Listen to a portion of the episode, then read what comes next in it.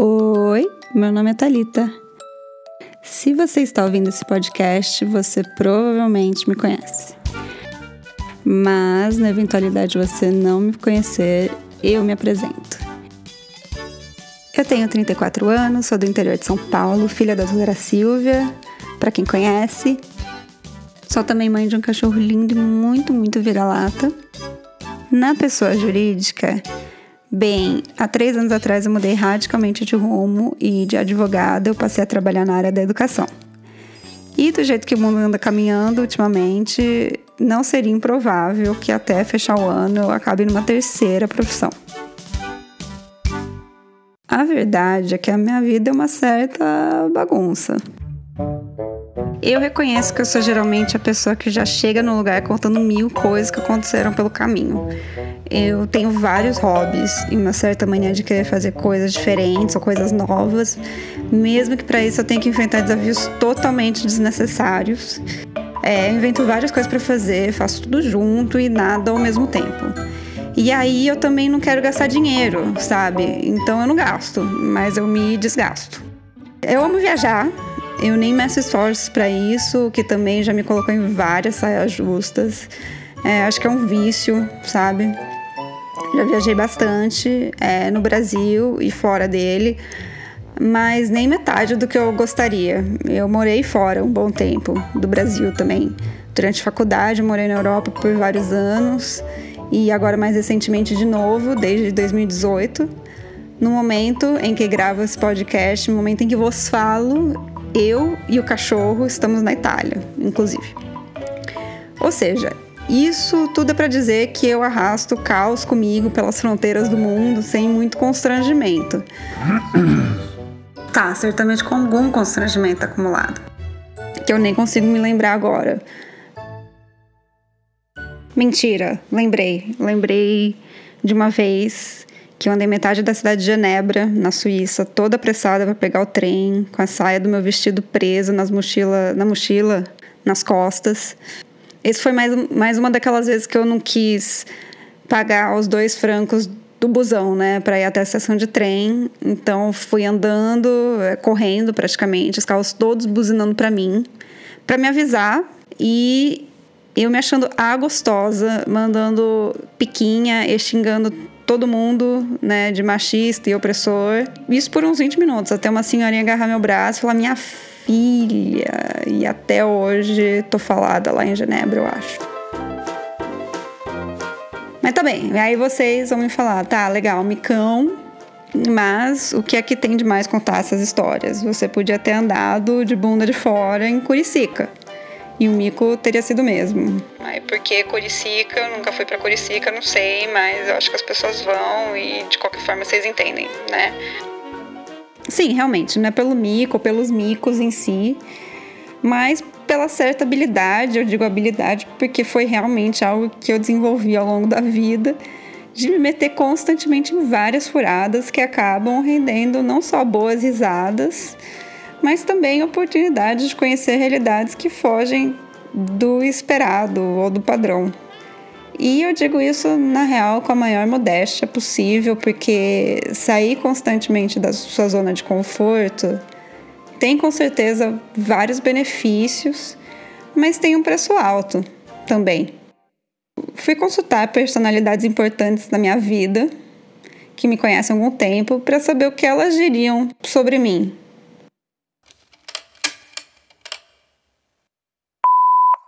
Bom, vou começar. Se eu tivesse que explicar para alguém que eu não conheço sobre você, eu, eu faço isso às vezes.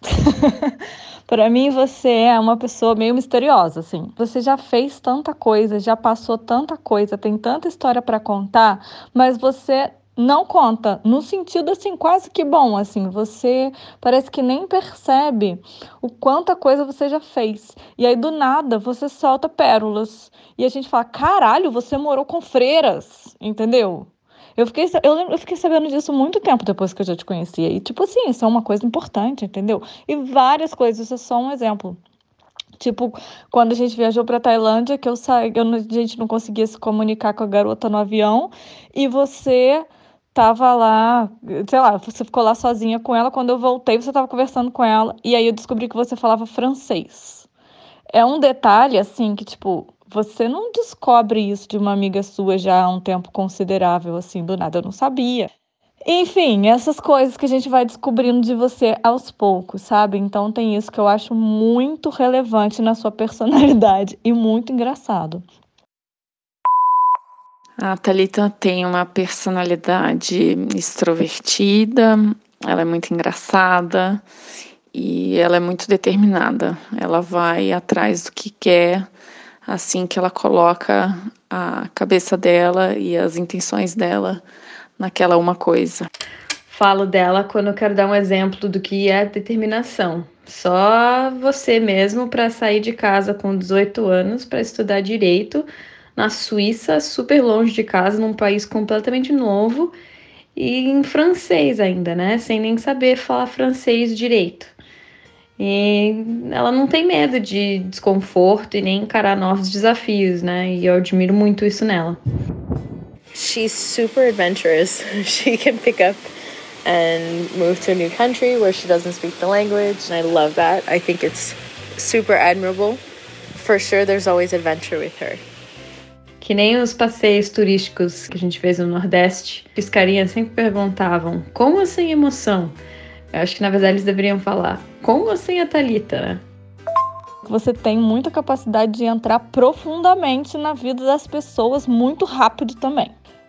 Pra mim, você é aquela pessoa que faz amizade com qualquer pessoa em qualquer lugar. E eu lembro isso desde muito pequena, porque meu maior pesadelo era acampamento, hotel, festa de criança que eu não conhecia. E eu era muito tímida, tal. E aí os adultos Vai, não, vai lá brincar com as outras crianças. Com a Thalita, porque a Thalita ia sozinha. Porra, qual criança? Por quê?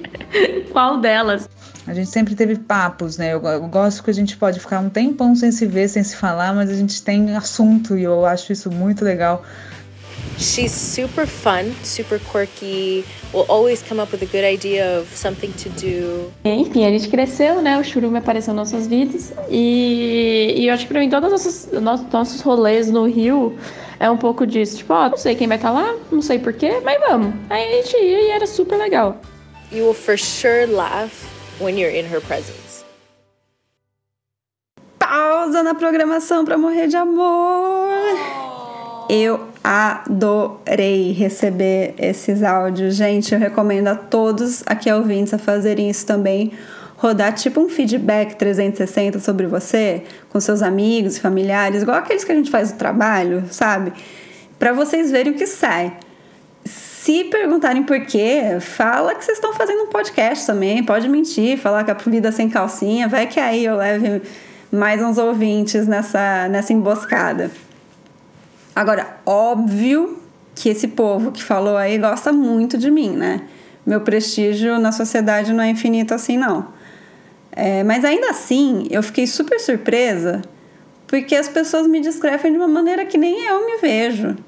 Se me perguntassem, por exemplo, você é uma pessoa determinada? Sim ou não? Eu falaria, não sou. Eu acho que é daquelas coisas que a psicanálise explica, sabe? Ou a astrologia também, né? É aquele negócio do sol e do ascendente. Eu não entendo muito disso, não, mas é, eu sei que eu sou, eu sou Ares com ascendente em Ares. Pronto, perdi os ouvintes tudo. Mas enfim, independente dessas questões de, de autopercepção, eu costumo dizer muitas vezes que, se não sempre, as nossas maiores qualidades são também os nossos piores defeitos. É muito louco. Tipo uma pessoa que é muito organizada, por exemplo. Isso tem milhões de benefícios para ela e para as pessoas à volta dela, inclusive profissionalmente. Mas acontece, e eu já convivi com pessoas que eram tão organizadas que elas perdiam a capacidade de serem espontâneas ou flexíveis. E aí, às vezes, virava um inferno conviver. Então, isso aí fez tudo parte aqui da minha tentativa de construir para vocês o meu próprio perfil, Pode ser que essa determinação que o povo falou aí me possibilitou conquistar várias coisas bacanas e tal, tipo uma faculdade no exterior, que foi super difícil. Mas será que de repente.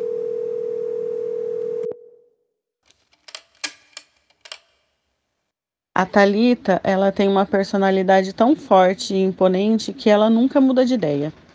Quando ela decide uma coisa, ela vai até o fim.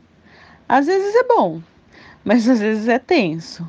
Uma vez a gente demorou umas três horas para chegar no Rock in Rio, porque ela resolveu que a gente ia de ônibus circular em pleno horário de pico.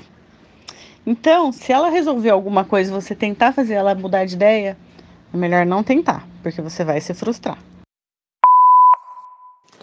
Então, a Thalita é a pessoa que mais gosta de programa de índio da vida.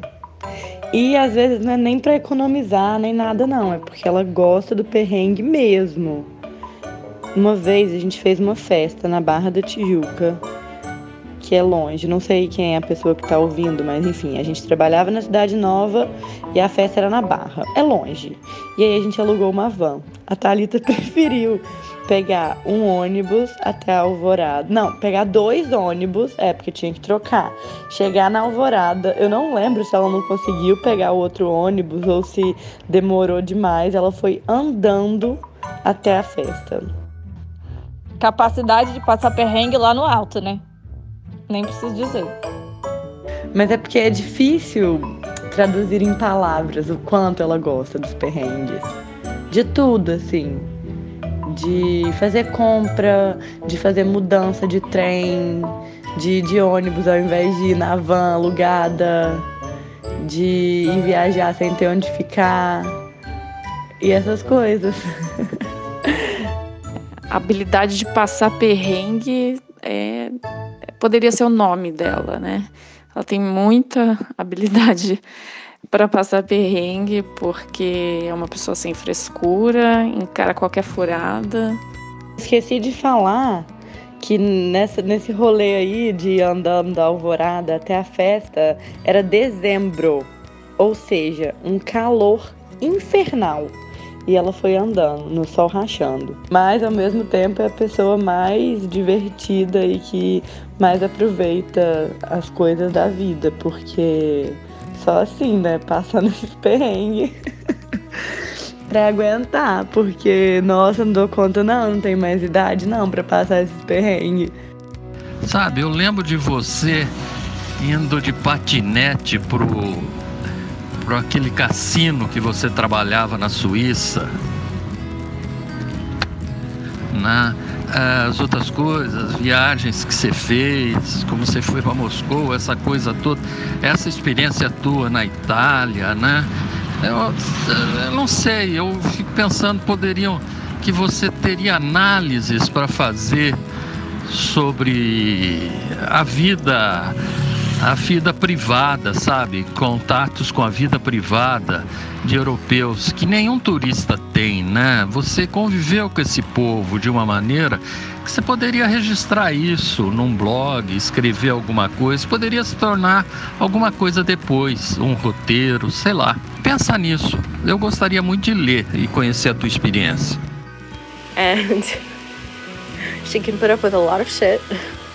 A lot of stuff happening. She's very strong, really resilient, but also can have like a super deep conversation and get into things that are emotional. She's not afraid of of emotion, of depth, of love and connection and being able to just like give you a big awesome hug and has strong family values, strong values about like how people should be treated in this world, and is just a really genuinely good person that I love. É isso aí, cara. Thalita é a Thalita. E querida demais. E eu te desejo tudo do bom do melhor. Não, não vejo a hora de ver qual vai ser a sua próxima aventura.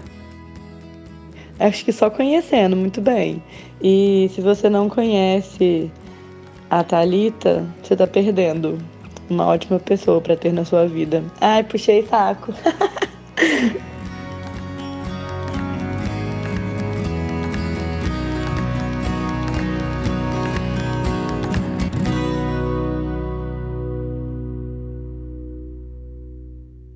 O Vida Sem Calcinha é um projeto que foi devidamente enrolado, procrastinado e todas aquelas coisas que a gente faz em prol do nosso auto-boicote.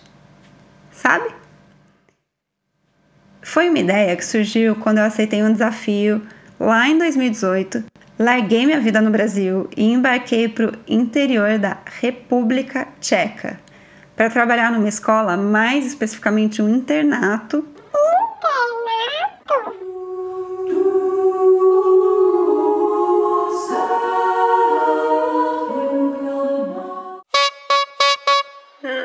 Não, gente, não tem nada a ver com religião.